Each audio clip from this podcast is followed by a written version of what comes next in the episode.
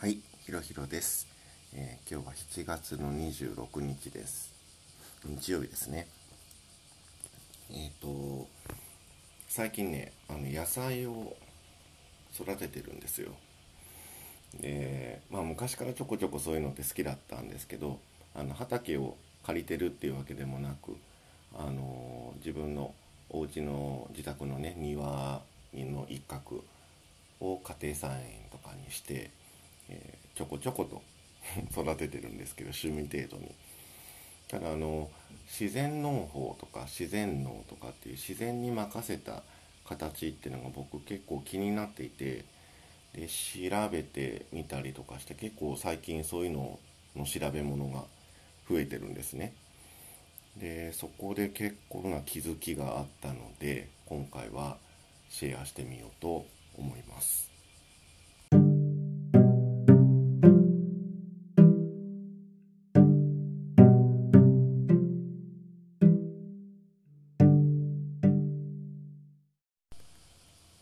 ずですねあの野菜育ててるとやっぱり雑草って気になるじゃない。で雑草をねどうやったら減らせるのかなっていうのところそこら辺から結構調べていったんですけど結果どこに行き着いたかって言ったらあの減らさないっていうところに行き着いてしまった。で一つがさその雑草っていうのが必要だから生えてきてるんだっていうのが分かったからなんですね。で例えばあの春先とかに生えてくる杉菜。つくしのなんか先に生える草みたいなやつね。杉菜とかドクダミとかっていうのがうちちょこちょこ葉っぱ生える。でそれをあのー撲滅するのは結構大変なことだっていうのが分かったんですよ。でもそこに生えてくる理由っていうのがある。で生えてない場所もあるし生えて毎回毎回生えてくる場所もあるからそれなんだろうなと思って調べてたらやっぱりあの土の状態が他の何草というかそういう緑が、えー育つような場所じゃないからその子たちがわざわざ生えてきてる。どういうことかっていうと例えば杉菜が生えるところっていうのは他の植物が雑草がね生えにくいっていうことは野菜も育ちにくい場所だったりする。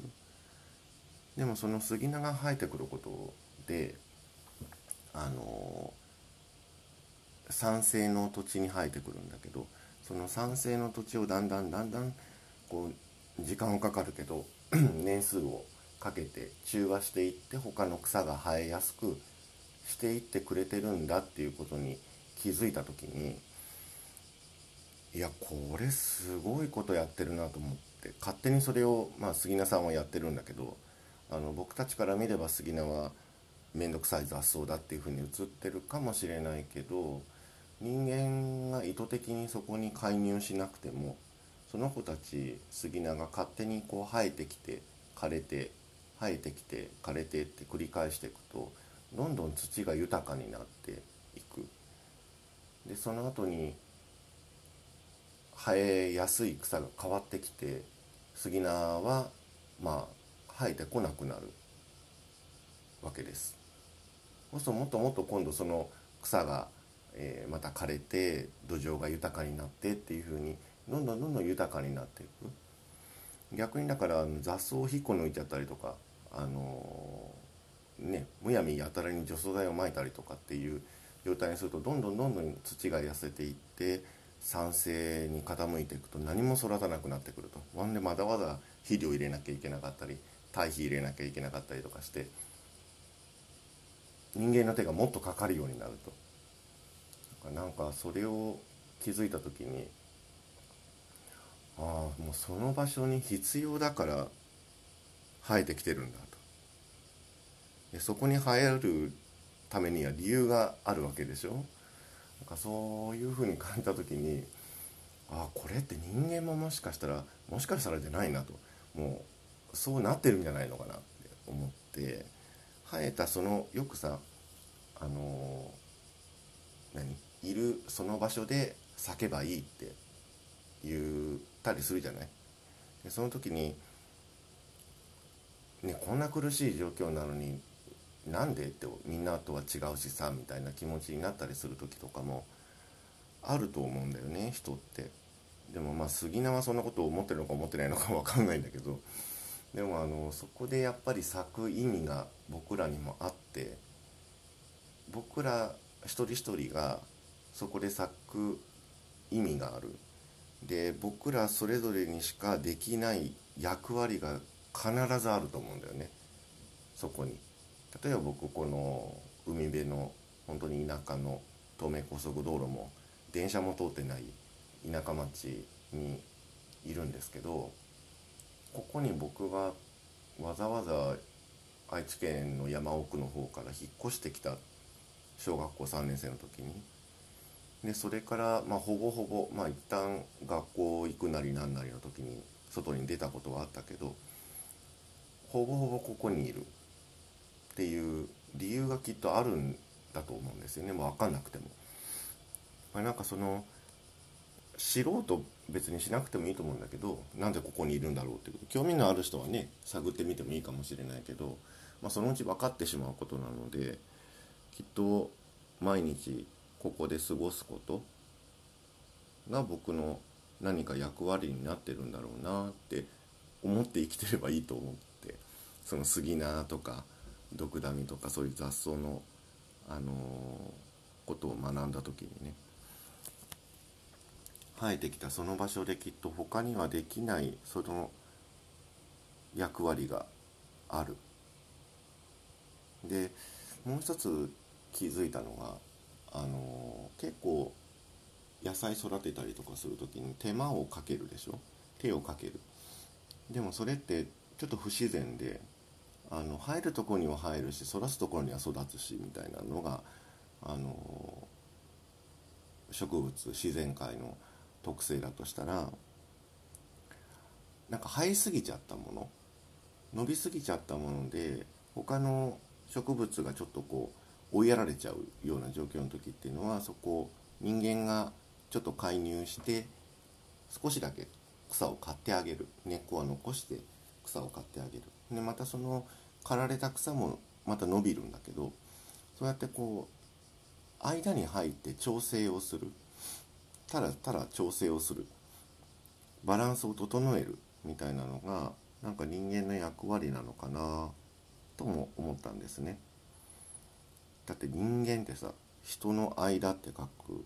じゃない？で人の間って書くとあ読んじゃうと人と人との間みたいな感覚になるかもしれないんだけど人が間に入るっ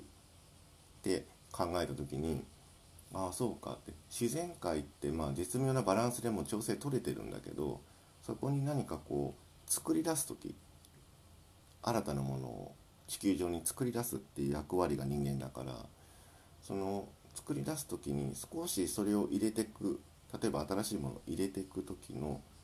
環境のバランスをちょっと整えてあげることができるようになってるみたいなんだよ。なんかやっぱ人間の役割ってこう作り出すことクリエイティブに想像していくことプラスそれをやっぱ地球上にこう作っていくために全体のバランスを少し整える絶滅させるとかあのなくしてしまうとかではなくて少しここの成長をゆっくりにしてこれを入れてみよう。例えばキャベツを育ててみよう キャベツここに入れてみようとか。あなんか野菜をえー、育つ野菜をこうどれでもいいから入れてみよう。その時に雑草がバーって伸び始めちゃった時に少しちょっと待っててっていう風に草の上の方を買ってあげるとか。そういうなんかバランスを整えるっていう作業も人間だけしかできないのかなってちょっと思ったりもしたんですね。まあ、共存するためにいろんなことをこう人間優位にするというよりも人間も、えー、人間の作り出したいものもそこに共存できるようにうまく整える能力をそもそも僕らが持ってるっていうことに気づくとまたなんかあのバランスを整える取るっていうことが僕らにはできるだろうなって思ったりもしました。なんかね哲学的な話だったんですけど野菜から 野菜からそこまで考えてるっていうのもあんまあの変な話なのかもしれないんだけど一つはやっぱその場所にいる役割意味があるよ。分かんなくてもね意味があるよっていうこと。それが誰でもできることでなくて例えば僕だったら僕にしかもうできないことをすでにやってる状態なのと思ったっていうこととあとはやっぱ人間っていうのはいろんなもののバランスを取る役割が自然界の中でもあるんじゃないのかなって思ったことが最近野菜を育てようと思った時に気づいたことでした、えー、また何かこんな話を聞きたいなとかこんなことがあったんですけどどうですかみたいなことがあったらあのメッセージなりコメントなり送ってください。それでは。